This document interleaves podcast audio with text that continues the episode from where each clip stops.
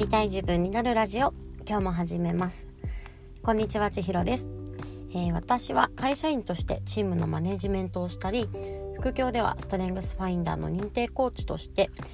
えー、強みや得意をどうやって活かしてなりたい自分になっていくのかというような道のりのサポートをしております。でこのラジオでは私自身がもっと楽しくもっと自由に私らしく、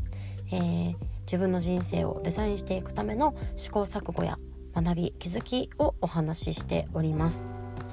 で今日のお話なんですが、えー、ストレングスファインダーの資質の生かし方についてちょっとお話ししてみたいなと思います。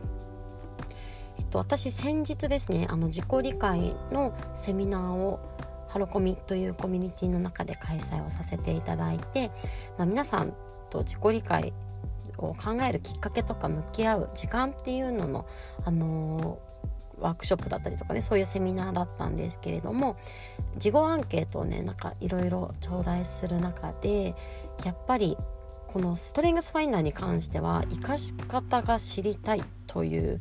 ご意見がとっても多かったんですね。でこの生かし方ってすごい難しいですよね。あの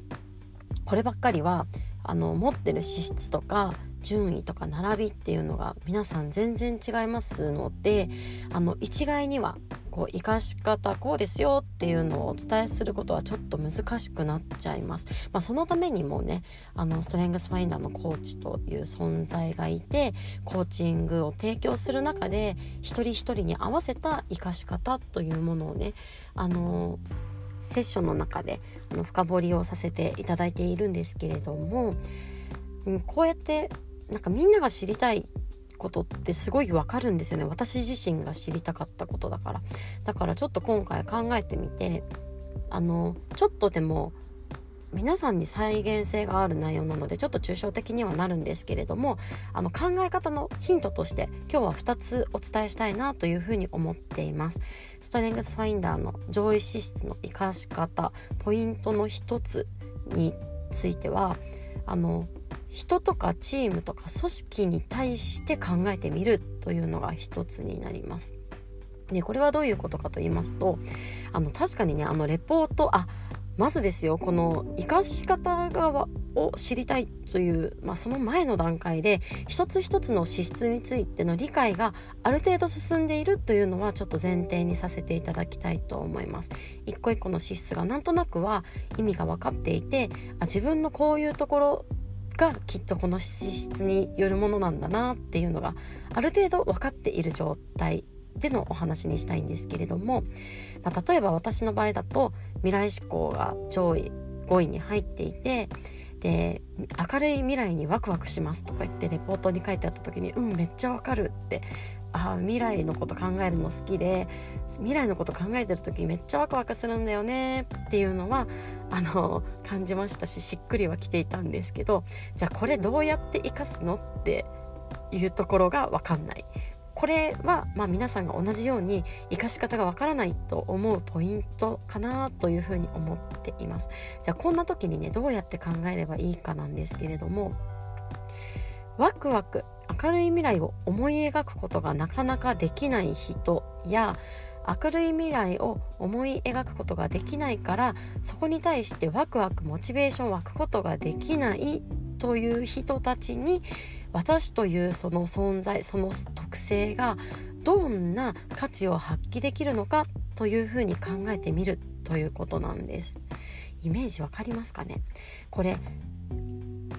未来にワクワクできることが当たり前だしみんなそうだと思っているとそこで価値提供できるものは何もないしじゃあどう使えばいいかわからないっていう風に一見なりがちなんですけれどもそんな人ばっかりじゃなくて周りには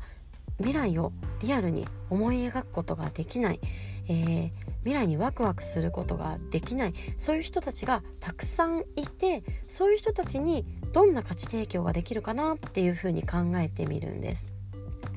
じゃあ例えば私がリアルの生活の中で当てはめてみますとチームのマネジメントをする中で今期のビジョン今月の目標これが達成できたらどんな未来が待っていそうかというものを、まあ、私は鮮明に思い描くことができますしそれがワクワクしたものであるように映るんですよね。じゃあそれをチームにシェアをして一緒にそのワクワクする達成した先の未来というものを一緒に共有することでそこに向かうモチベーションだったりとかうん頑張ろうっていう気持ちにきっとつながりますよね。どうでしょうか？そんな風に考えてみます。もう一つ例えば例を出してみますとうんそうだな。個別化という資質をちょっと考えてみましょう。個別化というのは一人一人の違いを尊重することができたり一人一人に違ったいいところを一人一人に対して、えー、見つけてあげることができる。で一人一人の違いに喜びを感じることができる。そんな資質になるんですけれどもそうじゃない人もいますよね。一人一人の違いにあんまり気づくことができなかったりとかと細かい一人一人の違いっていうところにあんまり良さを感じられないみんな一緒の方が例えば効率的だったりとか物事を推し進める上で効果的だというふうに考える人もいますよね。じゃあ自分が個別化というその一人一人の違いっていうところに対して視点が持てるポジティブな視点が持ててそれをじゃあどうやってそうじゃない人たちに生かしていくことができるのかというふうに考えてみましょう。どんな価値提供ができるでしょうか、えー、これあのもちろんね答えは一つだけじゃないと思うんですけれどもじゃあ一人一人の思いや、えー、特徴一人一人の強みみたいなものを汲み取ることができて一人一人がじゃあ働きやすいように対応を変えてあげることができる。というふうに捉えることができるかもしれません。また子育てとかで見てみるとじゃあ上のお子さんと下のお子さんそれぞれに違ったいいところや違った特徴があってそれぞれにどんな声を声かけをしたらうんとそれぞれがやる気を出して例えばねなんかご飯いっぱい食べてくれるのかとか今のこう取り組んでいる物事を熱中して取り組んでくれるのかって同じ声かけをするのではなくそれぞれに合った声かけをすることでそれぞれの才能が発揮される、ま、そんな風にうんと違う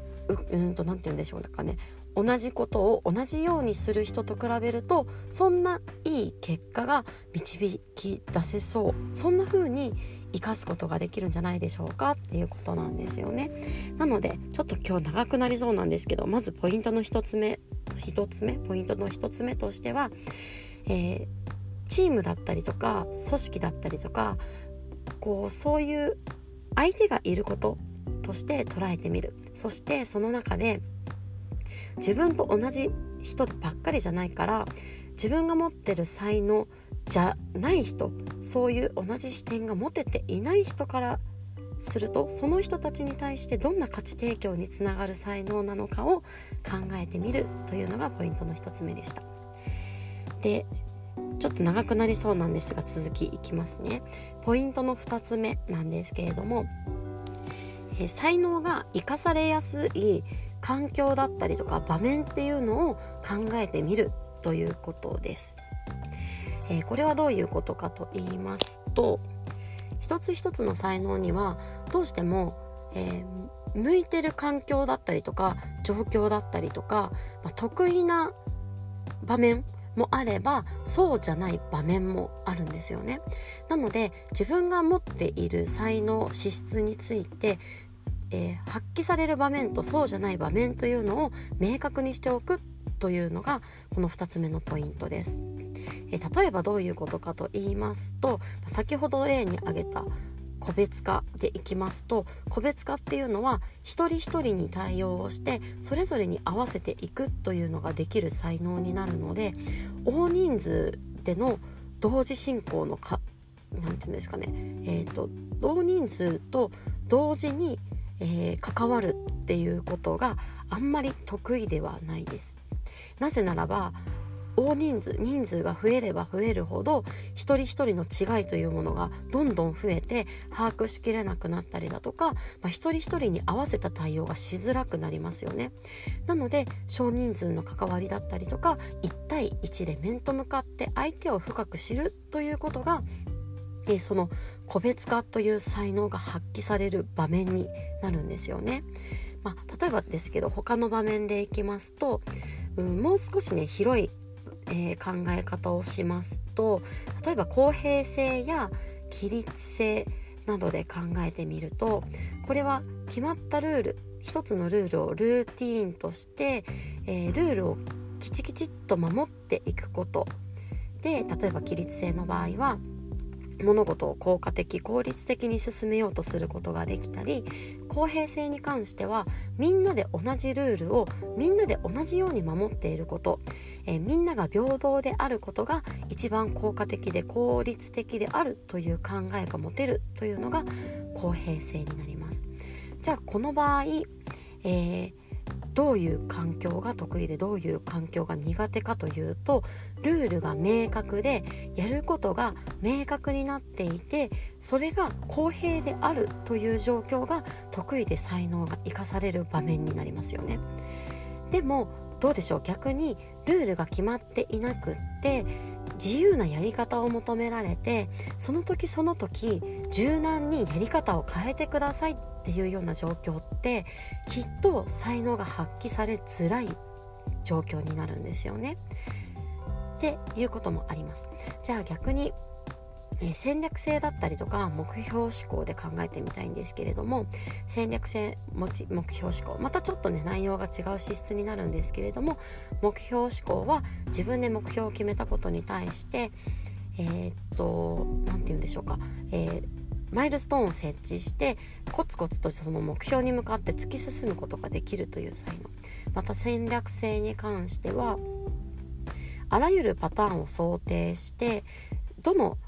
パターンが一番効果的かというのをこの複数のパターンをね思い描く中でこの道筋だっていうのを導き出すことができるという才能になります。